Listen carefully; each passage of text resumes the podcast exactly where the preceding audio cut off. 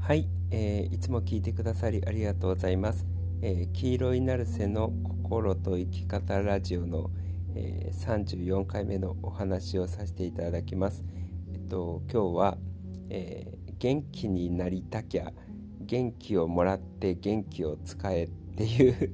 えー、お話をさせていただきます。まあ、あの元気になる方法だと、えー、思っていただければいいかなって思います。であの元気になる方法について話すんですけど、えっと、基本原則があるんですよ。これはよく YouTube の動画でも話してることなんですけど人間の心とか体の機能って全部そうなんですけど使えば使うほど磨かれて使わないほど衰えるっていう機能があるんですよね。あの分かりやすい例で言うと筋肉です。筋肉って基本的に使えば使うほど磨かれていくんですけど使わない状態って衰えていくんですよね。そう。でだからあのたくさん使ったあの筋トレあの特定の部位だったりとかの筋肉を使ってるとあのそこって磨かれていくわけじゃないですか。でそれが筋肉っていうことだけじゃなかったとしてもよく巷で言われてるのがあの考える力っていうのも同じことを言われてるんですよね。なんか今だとこう思考停止の現代日本社会とかって言われてたりとかするんですけれどもその何かを考えて、えー、行動するとか考えるっていうことをやればやるほど考える力って身につくんですけれども、えー、考えなくなってくるとその考える力っていうのは衰えていっちゃうんですよね。だからよくある例が大学生の時まではすごいあのいろんなことを考えてたりだったりとか、えー、するんだけれども、えー、大企業とかに入ってえー、まあ、あの大企業とかって言っちゃうとあれなんですけれども、まあ、例えばあの会社に入って、えー、その組織がねえー、すごい大きかったりとかするとであの創造性をがを必要としない、え、会社だったりとかすると最初入った当初っていうのはなんかなかなか難しかったりとかするんですけど、えー、しばらく慣れてると半年ぐらい慣れてると結構毎日同じルーティンワークがえー、繰り返されることが多くなるんですよね。で小さいベンチャーとかだとこう新しいことをバンバン起こしてったりとか、えっとまあ、1人が、えー、たくさんの仕事を持たなきゃいけないっていう意味でこう小さな会社とかだとこうなんつうの1人の人が、あの新しいことをバンバン経験していくので考える力っていうのはむしろ養われていくと思うんですけど結構大きな会社とかだとその何仕事がある程度割り振られてるわけじゃないですか。でその一つの仕事に対してこうルーティンをひたすら繰り返していくっていう感じだと思うんですよね。であの大企業とかになってくると逆にそういう、えー、新しいことをそのそれぞれに仕事を細分化して分けてもらってそれをルーティンで繰り返すから上手になっていくっていう風になるのであの新しいことを思いついて突飛なことをされても逆に困るんですよ組織的に。そう。だからそういう風に大きなえー、組織に入って、えー、最初はあの覚えるのが大変だったりとか難しかったりとかしても半年ぐらい経って慣れてそれでひたすらルーティンを繰り返してるとやっぱり考える力っていうのが失われていくんですよね。でそれが、えっと、何においてであったとしても。でおそらく、えー、学校の勉強の仕方とかにおいてもそうだと思うんですよ。暗記型のえー、勉強してる人っていうのは、えー、記憶しようとしてるだけでその頭を使って考えようとしてるわけではないと思うんですよね。そう。でも、えっと、そのなんでそういう風なからくりになるのか？とか、えー、その全体の仕組みっていうのを知ろうとしたりだったりとか、えー、自分なりに仮説を考えてこうなんじゃないかああなんじゃないかっていう風に、えー、考えながらやってってる人っていうのは思考力がつくんですよ。そう。だから結構その日本のこう社会の仕組み全体的にその考える力が衰えるような、えー、システムにはなりやすいのかもしれなってるのかもしれないんですけれども、まあ、何はともあれ、えー、僕らっていうのはその考えるっていう機能であったとしても使えば使うほど磨かれていくし、えー、使わなければ使わないあの使わなければ衰えていくんですよね。で同じことが感じるっていうことにもやっぱ、え言えるんですよね。不干渉っていうなんか言葉とかがあるようにそのもともとはね僕らってその例えばちっちゃい頃とかだと、えー、言葉も理解できないし、えー、なんか考えるっていうことがなかなかできないのでやっぱりその五感で感じるっていうことだったりとかその雰囲気で感じるっていうことしかあのできなかったはずなんですよね子供の頃とかって。でお母さんが楽しそうな雰囲気だったりとか、えー、なんか悲しそうにしてる雰囲気だったりとかそういうのを肌で感じてたはずなんですよ。で自分自身の感情っていうのも感じて、えー、なんかそれを素直に悲しかったらギャーって泣いたりだったりとか不満だったらわーって泣いたりだったりとかしてたはずなんですよねそうでもそれに対して怒られたりだったりとか感情を出してはいけないっていうえー、教育とかをされてるとやっぱりその感情に蓋をしちゃうので素直に、えー、悲しみを表現したりとか怒りを表現したりとか喜びを表現したりとかしづらくなってっちゃうんですよね。でそのうちに自分の感情に鈍感になってたりとか自分の感情に鈍感になってったりだったりとかいろんな物事に対して鈍感になりやすかったりとかするんですよね。でも逆のタイプの人はあの例えば音楽とかやってる人に関しては感じる力っていうのは、えー敏感にもうちっちゃいうちから感じよう感じようって思って、えー、やってるのでそう逆に感じる力は研ぎ澄まされちゃってるんですよね。そうで要はその感じるっていうことにおいてだったとしても、えー、使えば使うほどその感じる力っていうのは研ぎ澄まされていくし、えー、使わなければ使わないほどその感じる力っていうのがなくなっていくんですよね。そうだから人間のその脳の機能感じるとか思考するっていうことであったとしても体の機能、えーその筋トレだったりとかの、えー、体の筋肉の機能であったとしても使えば使うほど磨かれてって、えー、使えば使うわな使わなければ使わないほど衰えていくっていうことなんですよ。そうでそれが、えー、いわゆる精神状態にも全く同じことが言えてその元気が出ているちょっとやっと元気の話になるんですけど元気が出ているっていう状態ってあのー、いつも YouTube の方ではよく話してるんですけど、えー、新しいのに、えー、前頭前野って言われてるとか前頭葉って言われてるところに、えドーパミンがバーって流れるんですよね。そうでそこに、え何？ドーパミンが流れると、え僕らっていうのは意欲とかモチベーションっていうのが湧きやすいっていう状態になるんですよ。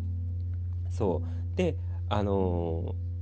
でただまあ脳の部位はとりあえず今回はどうでもいいんですけれども、えー、その元気っていうあの体感だったりとか体の体と心のパフォーマンスに関しても使えば使うほど基本的にはあの強化されていくんですよね。そうだからあの、まあ、平たく言うと元気は使えば使うほど元気になっていくってことなんですよ。だからよく運動してる人とかの方がこうエネルギーに逆に満ちてるし、えー、アクティブに動いてってる人の方が、えーその分なんつうの意欲とかモチベーションとか、えー、なんか体がになんつうの元気とか活気っていうのが溢れてると思うんですよね。で逆に動かない人の方が、えー、どんどんエネルギーっていうのは落ちてってその活気みたいな自分の内側の活気とか元気っていうのは損なわれていくんですよ。そうだから元気も実は使った方がいいんですよね。使えば使うほど元気っていうのが自分に出てくるんですよ。そうだからその自分自身が元気に、えー、なろうとしたら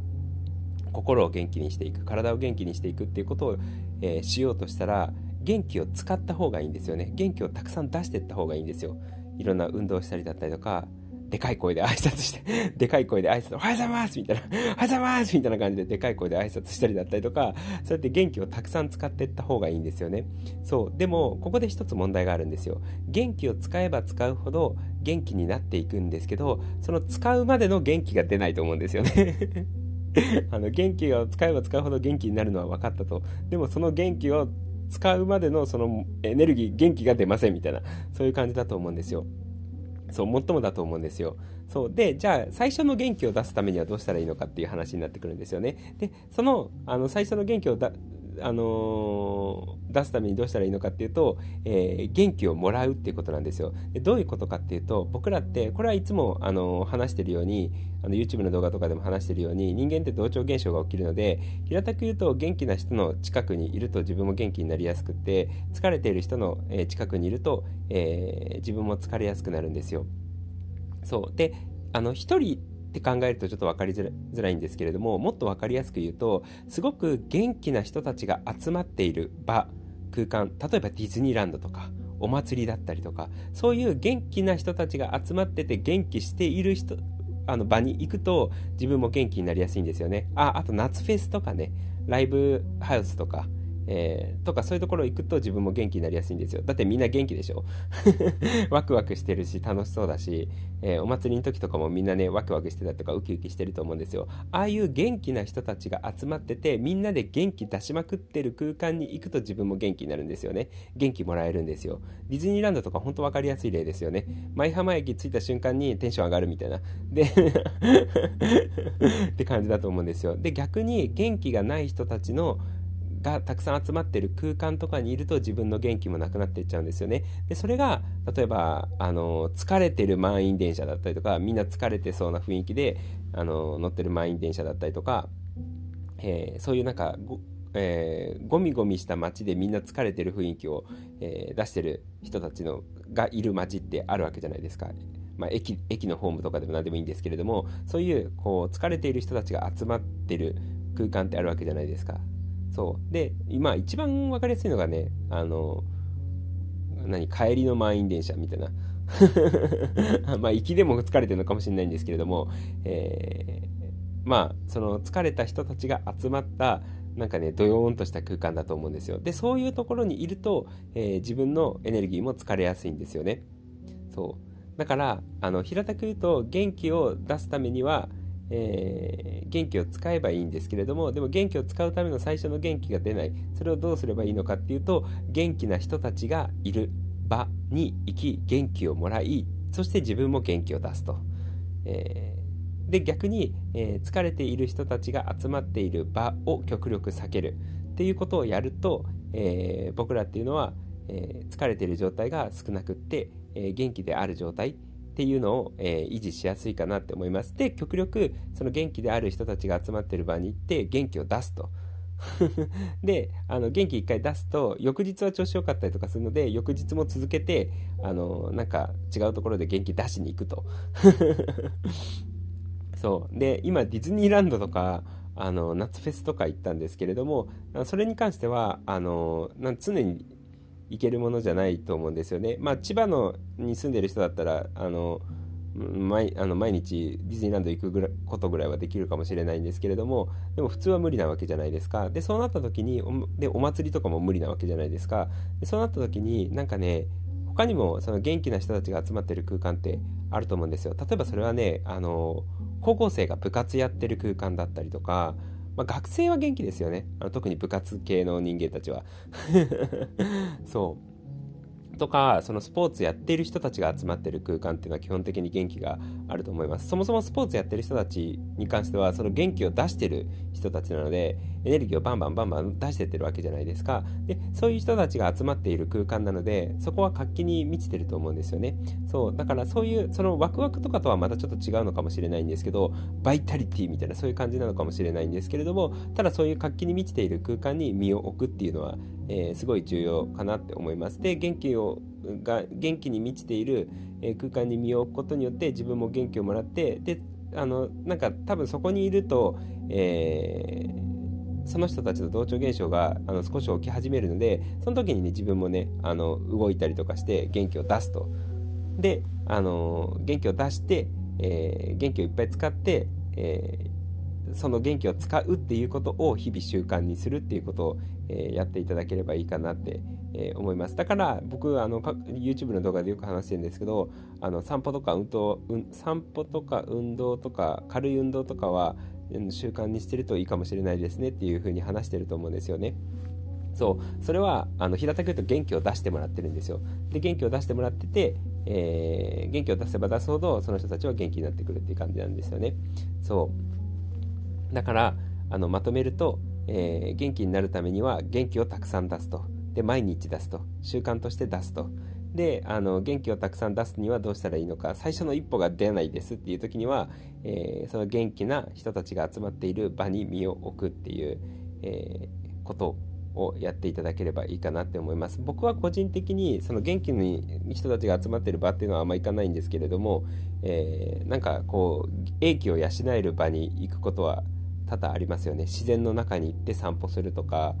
あのー、そういうのはよくやります。でそれでなんかこう心を軽くして英気を養ってなんか押し出すような元気ではなくってこう心が澄んでいくような元気を養ってで活動のエネルギーがあの湧くっていう状態に、えー、してますね。まあ、あのそこに行かないそこに行かなくても普段から元気なんですけど僕の場合は。そうもともと元気だからねあのそこに行く必要すらないような状態になってるんですけどまあでもそんな感じです、えー、とりあえず、えー、今のこうこう順序をたどって、えー、元気のいる場に行って元気もらって元気出して、え、元気出すことをあの習慣にして、え、元気になってっていただければいいかなって思います。で疲れてる人たちがあの集まってる場所とかはちょっと避け気味みたいな感じで ちょっとちょっと遠慮しておくみたいな感じで、え過ごしておくと元気出やすいんじゃないのかなって思うので、えー、ぜひ参考にしていただければいいかなって、え思います。ということで、え今日も聞いてくださってありがとうございました。じゃあねありがとう。